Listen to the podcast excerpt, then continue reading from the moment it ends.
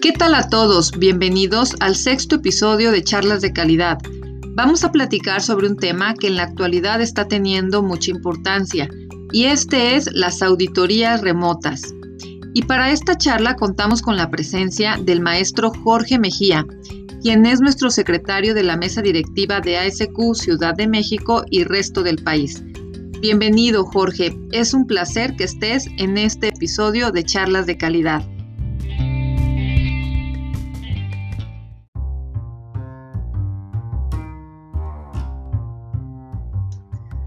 Vamos a comenzar con la primera pregunta.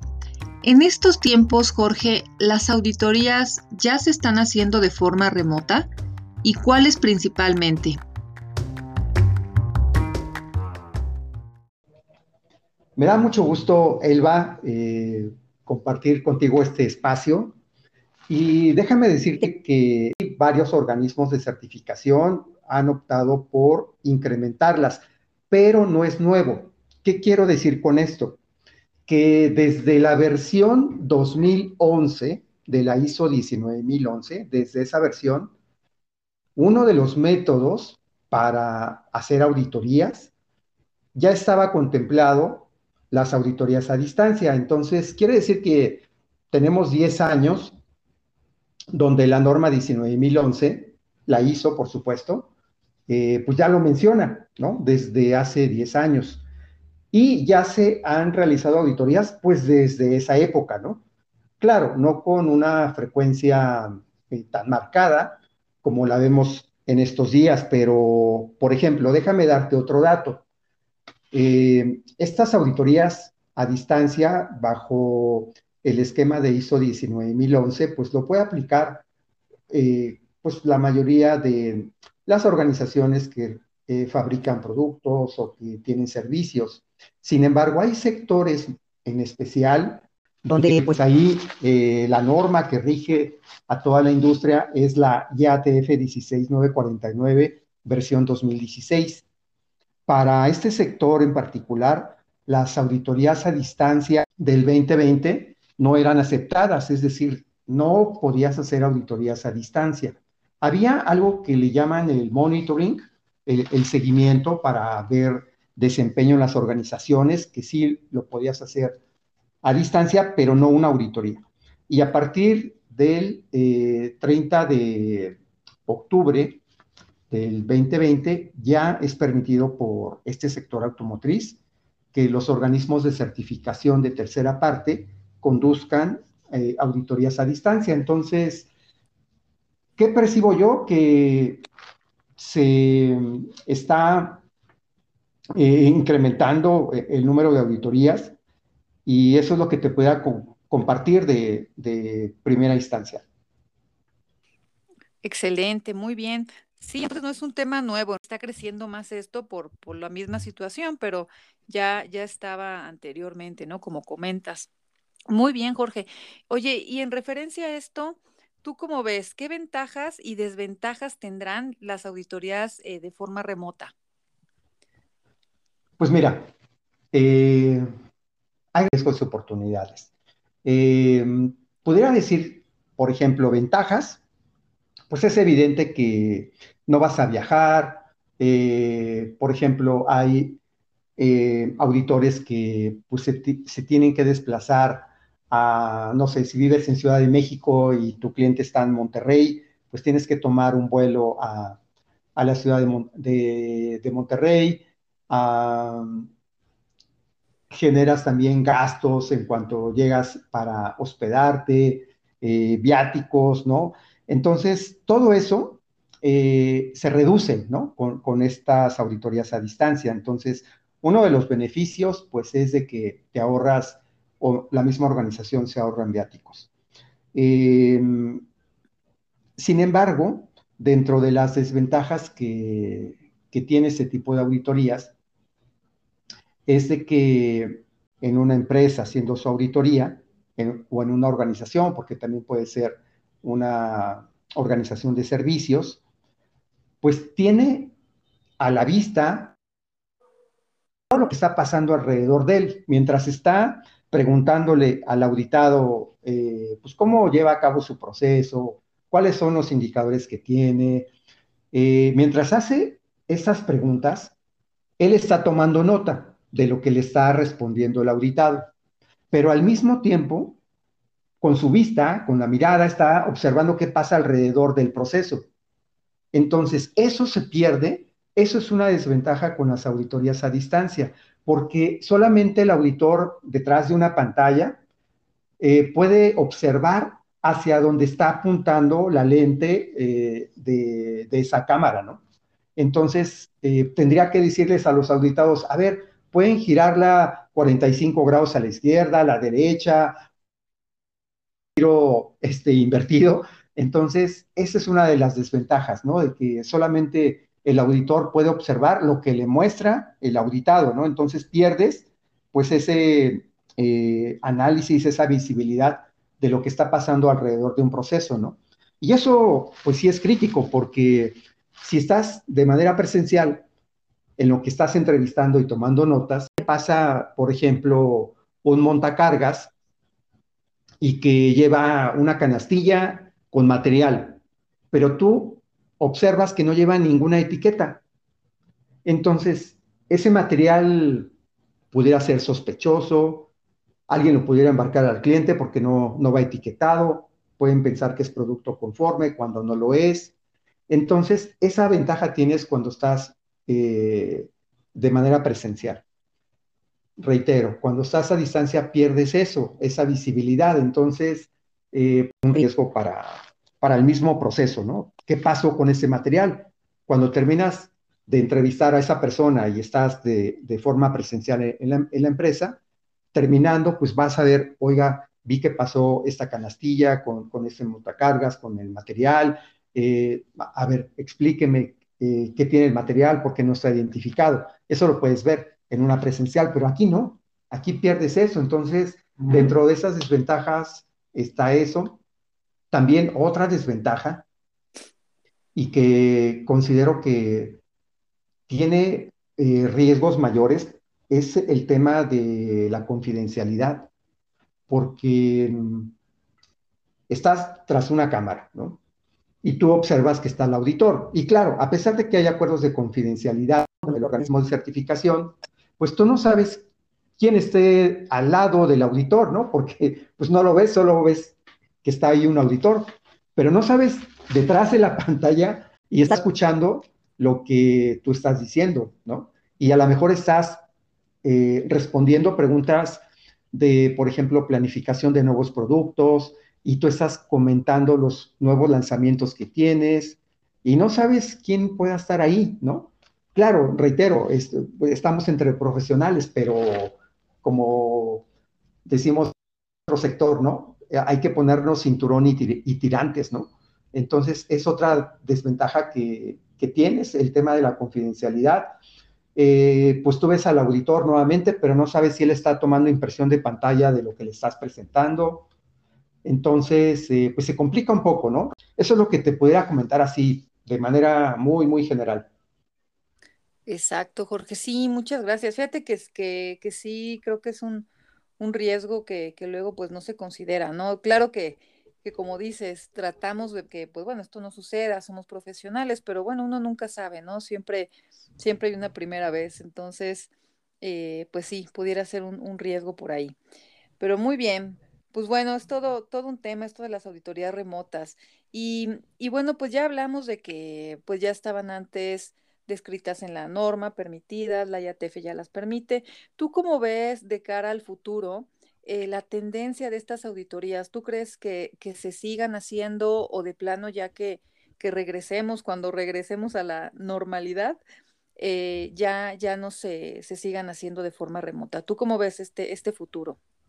Mira, pues yo lo percibo eh, como que sí vamos a continuar y va a haber un mix, ¿no? es decir, tampoco puedes hacerlo toda distancia. Hay ciertas actividades o ciertos procesos que tal vez sí los puedas seguir manteniendo de esa manera, pero otros no. Y yo lo que percibo es de que los organismos de certificación pues van a ser un, híbrido, ¿no? Tal vez, digo, no sé en qué porcentaje vaya, lo vayan a estar aplicando, pero considero, y como, no sé si, bueno, creo que no recuerdas, porque tú eres más joven que yo, pero como decíamos hace tiempo, ¿no? La música llegó para quedarse, ¿no? Ándale. los Beatles, ¿no? Del cuarteto de Liverpool. Entonces, creo que es algo parecido acá, ¿no? Las auditorías a distancia llegaron para quedarse. Reitero, eh, no sé en qué porcentaje, pero va a haber un híbrido, ¿no? Eso, es lo que yo percibo eh, en, pues de aquí hacia el futuro, ¿no? Ok, pues sí, dependiendo, ¿no? A lo mejor eh, los recursos que se tengan para que, bueno, el auditor a lo mejor pues no viaje toda la, no esté todo los, el tiempo, sino nada más para la parte de, visita al, al, piso, ¿no? Lo puede ser algo, un esquema muy interesante por ahí. Sí, claro. Sí, muy bien, Jorge. Y finalmente, eh, pues las competencias de los auditores, eh, pues eh, son formados los auditores con ciertas competencias, pero ¿tú crees que para hacer este tipo de auditorías remotas requieran algo adicional, habilidades adicionales? bueno, obviamente el uso de la tecnología, pero, pero algo adicional para que un auditor se acople eh, perfectamente pues a esta, esta nueva modalidad? Sí, por supuesto, Elba. Em, y déjame decirte también que hay em, dos documentos muy valiosos que ha publicado el, Foro de Acreditación Internacional, el International Accreditation Forum, en su página de esta organización, tienen eh, dos documentos, eh, unos que le llaman los ID o los Informative Document y otros los, que son los MD, los Mandatory Document. Hay dos documentos. Uno, el IAF-ID 12, que justamente nos habla de los principios de las auditorías a distancia. En ese documento puedes encontrar eh, e, esos fundamentos, ¿no? Cómo conducirlas. Y en el IAF-MD 4, te habla de todo lo que es la manera en que tienes que comunicarte. Entonces, eh, ahí te dan pues guías, te da eh, pues algunas eh, prácticas que los auditores pues tendrían que estar cubriendo. Pues tienes que mm, ser un auditor pues más versátil y también déjame poner otro punto crítico. La mayoría de los auditores de tercera parte pues, ¿qué te digo? Ya rondan de los 45 para arriba. Entonces, ¿qué, sucede con esto, mi estimada Elba? Que pues tal vez no muchos estén familiarizados con las tecnologías, ¿no? Y, por ejemplo, un, pues un chico del milenio, ¿no? O eh, está pues más ávido, ¿no? De, usar estas tecnologías. Entonces, también ese es un, un, un riesgo o para estas competencias de los auditores que ya tienen un poquito más de medio siglo, pues se les dificulta, ¿no? Entonces, esos skills que pues demanda el que estés conectado, que estés observando, que estés tomando notas, pues no es fácil, ¿eh? No es fácil para, para algunos de ellos. Y entonces las eh, organizaciones pues tienen que invertirle en ese tipo de formación. Eh, y no tanto es que des un curso y porque pues lo importante es que lo apliques, ¿no? Y esto, la única manera es, te vas a equivocar, a lo mejor cuando te dicen comparta la pantalla y no sabes ni, ni qué tecla de la, vas a apretar, entonces se complica, entonces ese tipo de, habilidades, eh, pues sí requieren eh, que estos auditores, pues de alguna manera las apliquen, las apliquen, las apliquen. Eh, reitero, pues un curso te, te puede ayudar, pero pues lo mejor es la, aplicación de, ese conocimiento, ¿no? La parte técnica, pues ahí no, eh, creo que no tiene afectación sobre la auditoría a distancia, esa competencia técnica ya la, pues la tienen a través de formación, de experiencia, ¿no? Pero definitivamente es un reto, ¿no? Sobre todo también porque, pues recordemos, ¿no? Elba, tú que también has eh, experimentado, vivido, ¿no? Y has conducido también auditorías, de los dos lados has estado en la mesa, pues a, distancia, si no tienes esas habilidades, lo que podrías revisar en una hora, a lo mejor el auditor va apenas como que a la mitad y todavía le faltan hacer más preguntas, entonces se complica, ¿eh? Parece algo eh, que dices, oye, pues, ¿cuál complicación va a tener? Pues déjame decirte que no. Incluso tienes como que agregarle tiempo a tu plan de auditoría por el manejo de, la auditoría a distancia, ¿no? hablábamos hace rato, Elba, y perdón que regrese un poquito, pero comentabas tú sobre, o me preguntabas sobre la parte de los riesgos, ¿no? Sí. De oportunidades.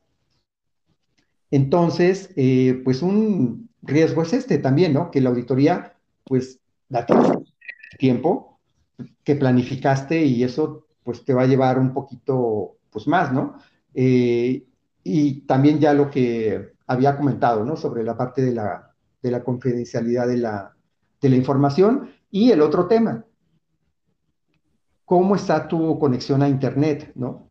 Porque hay veces, hay veces, que el auditor, no sé, en su casa, están los niños, la esposa, y pues, y también ellos están conectados, entonces, ese es otro riesgo, ¿no? Que eh, se empieza a hacer un retraso. E, entonces, todos esos detalles pues van incrementándose en los tiempos, ¿no? Entonces sí es complicado, Elba. Sí, sí, totalmente. A mí me tocó justo platicar con un, un, este, un auditor y, sí había incursionado apenas en, las auditorías remotas, un, un, señor ya grande, y justamente tuvo esos problemas, ¿no? De conexión y que no conocía muy bien la plataforma, ¿no? Entonces, como dices, sí es cuestión de práctica y de que estén, este, pues sí, ahí eh, eh, cometiendo errores y pues ya con la, con la práctica van a tener que, pues que familiarizarse más, ¿no? Para que ya, eh, pues ya las siguientes ya, ya sean con mucho menos riesgo. Sí, es correcto. Pues muy bien, Jorge. Pues estas serían las preguntas que traigo. No sé si quieras comentar algo adicional sobre este tema de las auditorías remotas.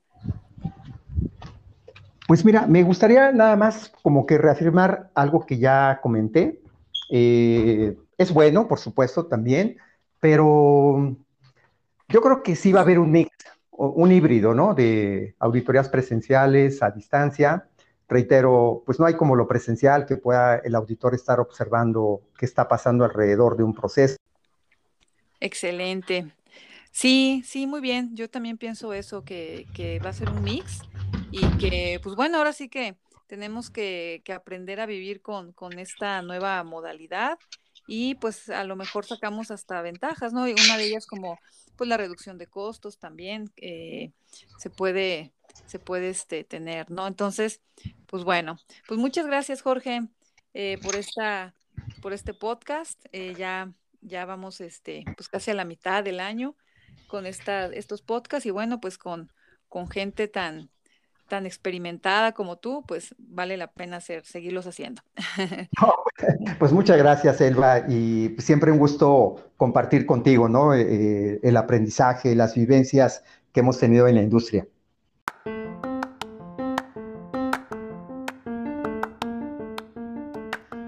Agradecemos nuevamente a Jorge por su valiosa participación en este podcast y a ustedes amigos muchas gracias por escucharnos.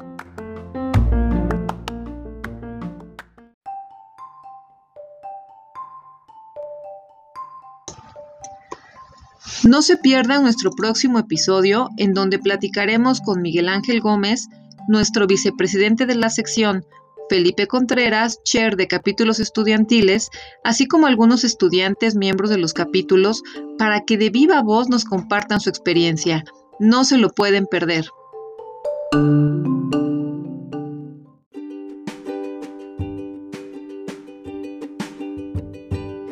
Y recuerda, charlas de calidad cualquier día.